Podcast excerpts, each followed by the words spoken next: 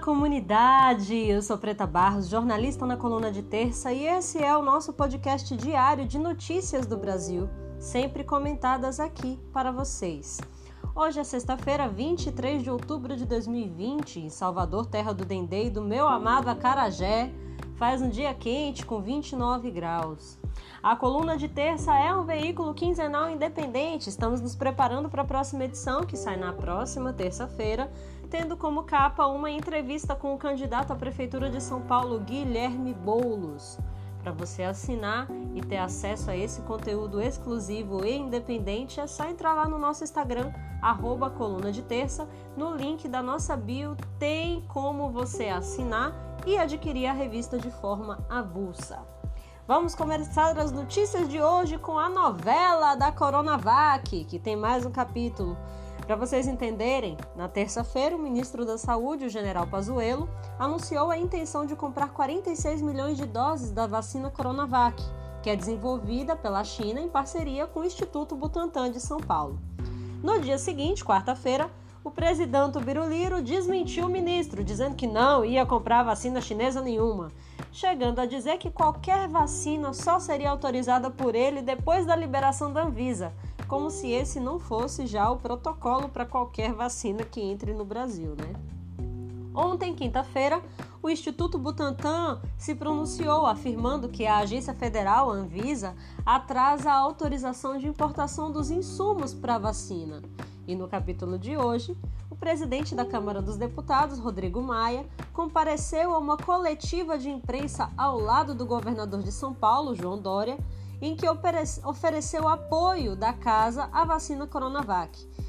É, Rodrigo Maia também defendeu um diálogo com o presidente Jair Bolsonaro para construir uma solução favorável ao imunizante e a qualquer outra vacina contra o coronavírus.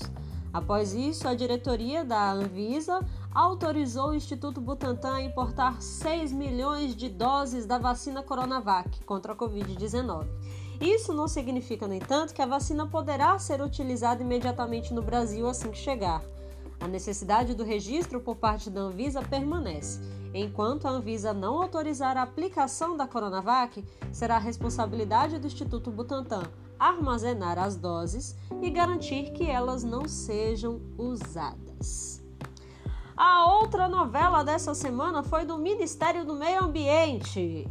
Ontem, o Ibama divulgou comunicado solicitando a retirada das brigadas de combate a incêndio do Pantanal, com a justificativa de que não havia verba para custear as operações. Mas foi só o ministro Ricardo Salles dar essa ordem que o dinheiro apareceu rapidinho. Na mesma hora, o vice-presidente Hamilton Mourão, que também é presidente do Conselho da Amazônia, mandou liberar 30 milhões de reais através do Ministério do Desenvolvimento Regional. E hoje, o Ministério da Economia divulgou que repassará mais 60 milhões de reais para o Ministério do Meio Ambiente. Se o problema era dinheiro, agora não é mais. O Ministério do Meio Ambiente agora tem 90 milhões de reais para fazer girar as políticas de preservação ambiental. Vamos ver agora em quem recairá a culpa pelas canalices do Ricardo Salles, né?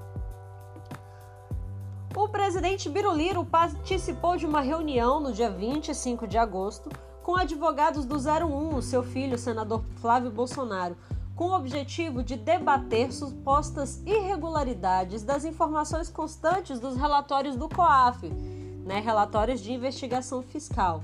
Também foram ao encontro o ministro do Gabinete de Segurança Institucional, Augusto Heleno, e o diretor da ABIN, Agência Brasileira de Inteligência, Alexandre Ramagem. Vou explicar para vocês por que, que eles estavam lá.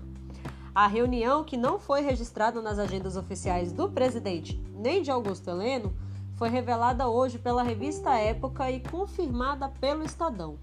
Desde julho de 2018, Flávio Bolsonaro é investigado pelo Ministério Público do Rio de Janeiro por suspeita de peculato, lavagem de dinheiro e organização criminosa. A investigação começou a partir de um relatório do COAF. O trabalho identificou movimentações financeiras atípicas de 75 assessores ou ex-assessores de deputados estaduais do Rio, entre eles, quem, quem, quem? O ex-amigo laranja Fabrício Queiroz. A pedido da defesa do senador Flávio Bolsonaro, e graças a essa reunião de 25 de agosto, os órgãos do governo começaram a se mobilizar em busca de elementos que permitissem a anulação das investigações envolvendo Queiroz. Segundo a reportagem, o chefe do Gabinete de, de, Segurança Institucional e o diretor da ABIN saíram do encontro com a missão de, em nome da segurança da família presidencial, checar se o roteiro narrado pela defesa de Flávio Bolsonaro se sustentava. E o mais importante, conseguir um documento que comprovasse que o senador foi vítima de uma devassa ilegal por integrantes da inteligência da Receita. Não conseguiram a prova, de acordo com a revista Época. Flávio Bolsonaro então teria procurado o secretário da Receita, José Barroso Tostes Neto, que também não pôde ajudá-lo. É, ou, e depois disso, no dia 29 de setembro, o senador Flávio Bolsonaro, um pouquinho desesperado, vocês não acham? Buscou a ajuda de Gurjão Barreta, diretor-presidente do Serviço Federal de Processamento de Dados do Governo, SERPRO. Os dois se reuniram em Brasília, fora do órgão. Essa tentativa também fracassou. O SERPRO alegou ter um contrato de confidencialidade com a Receita, que seria descumprido se qualquer dado fosse fornecido. Flávio Bolsonaro, sua batata está assando, bebê.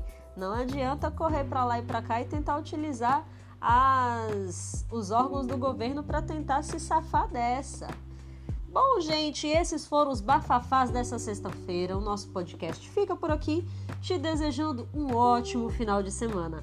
Até segunda-feira!